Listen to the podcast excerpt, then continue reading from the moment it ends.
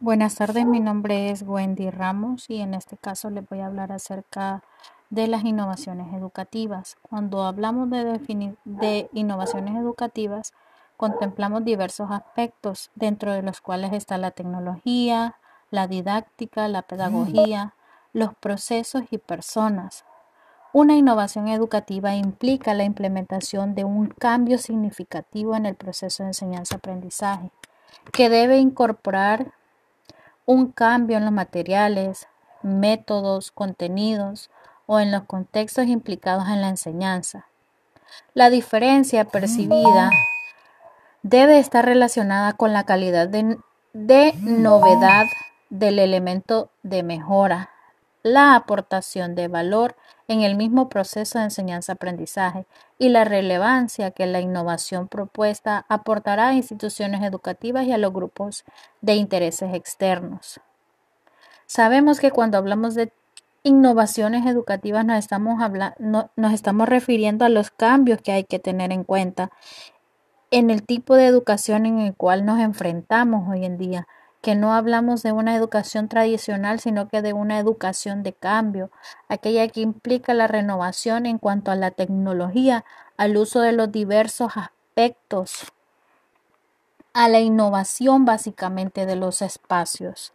Dentro de estos tipos de innovación educativas tenemos la innovación disruptiva, que se define a la innovación disruptiva en educación como aquella propuesta que tiene el potencial de impactar a todo el contexto educativo. Su impacto permite que la evolución lineal y un método técnica o proceso de enseñanza-aprendizaje cambie drásticamente, alterando la evolución lineal del contexto educativo, modificando permanentemente la forma en la que se relacionan los actores del contexto los medios y el entorno mismo.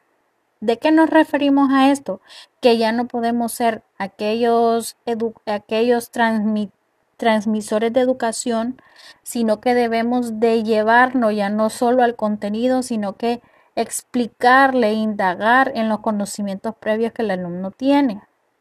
La innovación revolucionaria, este tipo de innovación educativa, muestra la aplicación de un nuevo paradigma y se revela como un cambio fundamental en el proceso de enseñanza-aprendizaje y un cambio significativo de las prácticas existentes.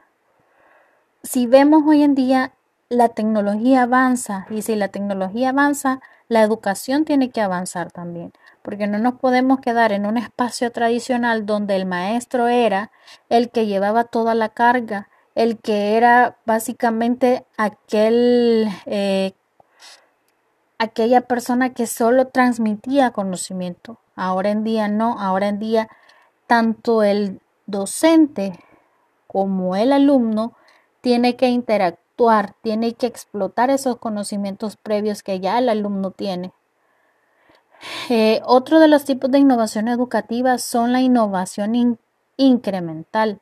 Es un cambio que se constituye con base en los componentes de una estructura ya existente dentro de una arquitectura o diseño establecido. Es decir, refina y mejora un elemento, una metodología, una estrategia, un proceso de entrega o procedimiento existente. Si vemos en este tipo de innovación, podemos eh, interactuar mucho más en lo de la tecnología, en los métodos científicos de una investigación.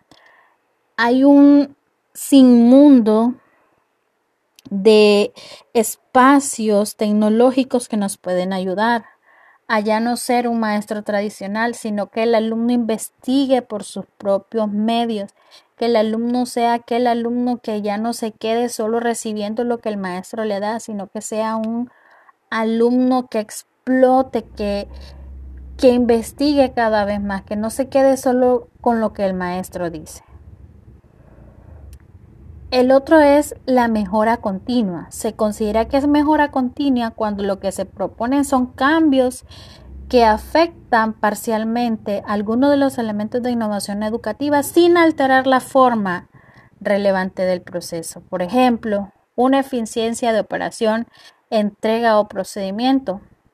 Si ven hoy en día la tecnología, al igual que la educación también avanza la medicina.